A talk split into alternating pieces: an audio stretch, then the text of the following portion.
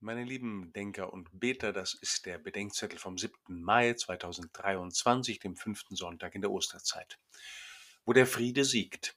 Johannes 14, 1 bis 12. Vor kurzem haben wir einen Onkel von mir begraben, der ein sehr bewegtes Leben hatte. Als ein einhalbjähriges Baby überlebte er als einziger seiner mitflüchtenden Verwandten die Bombardierung Dresdens und wuchs als Pflegekind in einer fremden Familie in Bitterfeld auf. Als 22-Jähriger wurde er von seiner Geburtsfamilie wiedergefunden und übersiedelte in die Bundesrepublik. Bei der Beerdigung haben wir das heutige Evangelium gelesen. Euer Herz lasse sich nicht verwirren, sagt Jesus vor seinem Abschied zu den Jüngern und spricht von den vielen Wohnungen im Haus des Vaters. Dorthin geht er uns voraus, sagt er, um einen Platz für uns vorzubereiten und wiederzukommen, um uns zu sich zu holen, damit auch ihr dort seid, wo ich bin.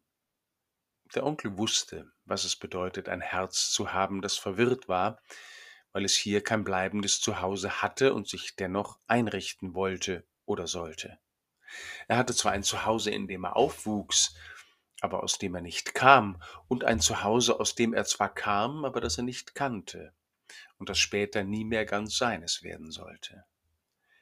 Wir haben hier keine bleibende Stadt, heißt es im Hebräerbrief, aber die künftige suchen wir.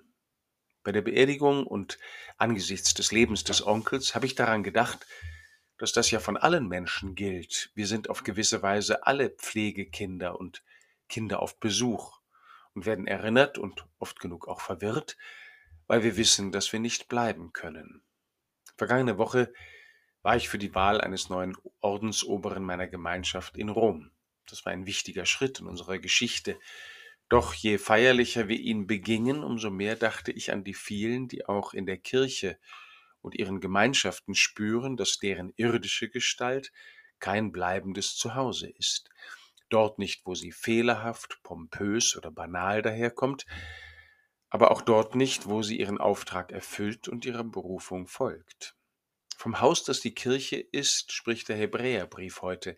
Es ist nicht aus Steinen und nicht von Menschenhand gebaut, im Gegenteil, sein Grund und Schlussstein ist einer, den die menschlichen Bauherren verworf, verworfen haben, Jesus Christus. Zu diesem geistigen Haus, sagt der Hebräerbrief, sollen wir uns erbauen lassen als lebendige Steine und als priesterliche Menschen, die dienend, betend und liebend die Welt zu Gott nach Hause bringen. Wir sind auf einem Weg, den wir schon kennen, sagt Jesus. Und als Thomas irritiert nachfragt, was denn das bitte für ein Weg sein solle, den er eben nicht kenne, antwortet Jesus, ich bin der Weg und die Wahrheit und das Leben.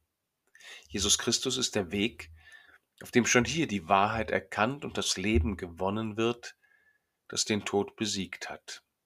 Jesus Christus ist der Heimweg ins wahre Leben, für die, die ernst damit machen, dass sie hier keine Bleibe haben.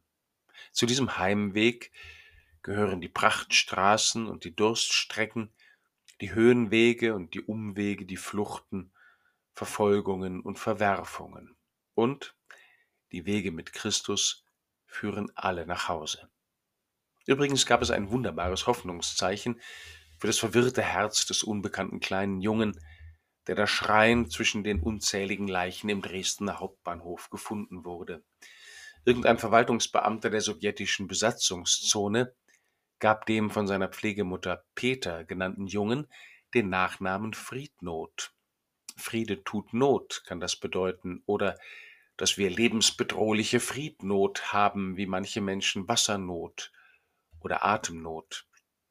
Als der junge Mann zu seinen Eltern kam, die den Krieg überlebt hatten, erfuhr er, dass er auf den Namen Siegfried getauft worden war. Der Friede wird siegen. Das sollte in aller Friednot sein irdisches Leben ein Versprechen bleiben. Doch im Haus des Vaters, in dem uns ein Platz bereitet ist, wird sich dieses Versprechen für den Onkel erfüllen.